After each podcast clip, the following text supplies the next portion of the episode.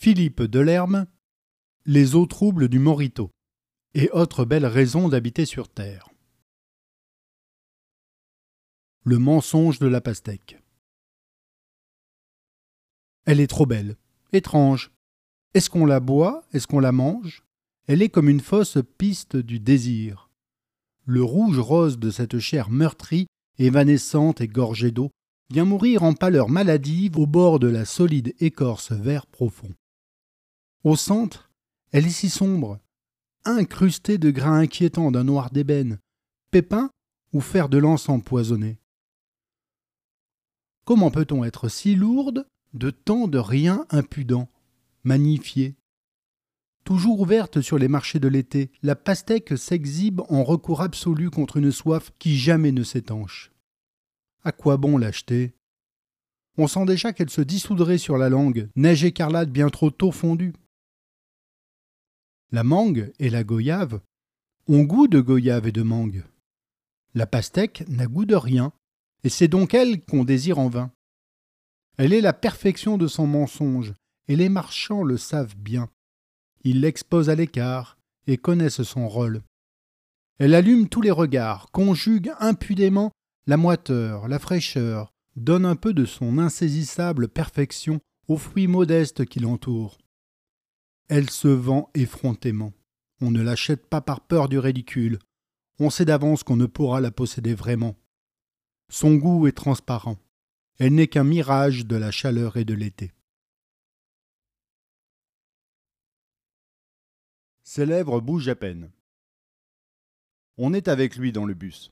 Enfin avec lui, assis juste en face. Il est ici, ailleurs, partout. Il a sept ans. Cours élémentaire première année. Cette année, il sait vraiment lire. Tout à l'heure, à peine sorti de la librairie, il s'est emparé de ce petit album d'Ivan Pomo à la couverture bleu lavande, et il s'y est aussitôt embarqué, vaguement conscient de la réalité qui l'entourait, évitant les piétons un peu comme un skieur de slalom ferait pour les piquer. Souvent en le croisant, les gens souriaient, et on se sent plutôt fier d'avoir pour petit-fils un dévoreur de livres. Maintenant, dans les soubresauts du trafic, on le regarde dans sa bulle, si loin, si près. Ce qui est fascinant, c'est l'imperceptible mouvement de ses lèvres, il ne fronce pas le front ni les sourcils, mais il ne glisse pas encore sans effort sur la piste. Il lui faut ce déchiffrage pas tout à fait fluide, sublimé par l'envie, la passion, le désir émouvant de posséder ce monde où il veut s'évader. On est sûr que si on lui lisait cette histoire, il sourirait souvent. Mais il ne sourit pas.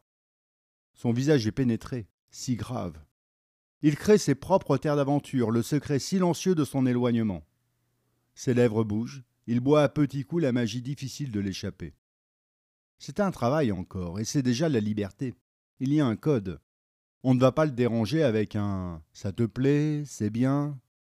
On sait qu'il ne faut pas brusquer l'embarquement des somnambules. On ne veut pas non plus le ramener à la réalité, la présence d'un grand-père avec son petit-fils, dans un autobus bondé de fin d'après-midi. On vole de le regarder voler. On ne l'a jamais trouvé si beau. Ses lèvres bougent à peine. Danser sans savoir danser. Dans les fêtes de province, pendant les vacances, on faisait partie de ceux qui restaient rivés à la table du café de plein air, en bout de piste. On regardait les artistes du passo doble et du rock'n'roll. On admirait leur aisance, leur pouvoir. On se sentait si amoureux parce que on ne savait pas danser. Plus tard, on était de ceux qui n'allaient pas en boîte. Et puis voilà, la vie a passé, on se retrouve à un mariage, en général, on trouve ça ennuyeux, ces efforts de conversation avec les cousins de la mariée, qu'on ne reverra jamais. Alors quand la musique s'installe, on choisit de danser. Danser, c'est un grand mot. On bouge comme un ours. Mais ce n'est pas grave, on a passé l'âge des susceptibilités. Chance, ça commence par un twist. On peut jouer sur son insuffisance en deuxième degré en pliant les genoux avec un mouvement des bras qui ne donne pas le change, mais semble se moquer de toute une époque, la nôtre.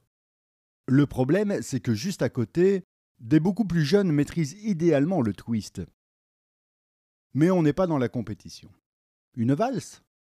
Là aussi, on peut tournicoter avec un sourire ineffable.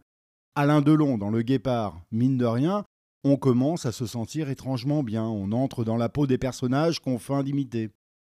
Peu à peu, on oublie le regard des autres. On ne parodie plus. Le risque de ridicule semble s'effacer. On se réconcilie avec son corps. On voit bien les gestes parfaits de ceux qui ont la vraie technique, mais curieusement, on ne les envie pas. Ils ont toujours su danser, sans doute, et ne connaissent rien de la mélancolie de ne pas savoir. C'est tout à fait bon de sentir que l'infériorité devient supériorité. À ne pas savoir danser, on sacralise la danse, on lui donne tout son pouvoir. Toutes les années perdues en apparence font le bonheur présent. Et on se venge enfin du carcan de l'adolescence.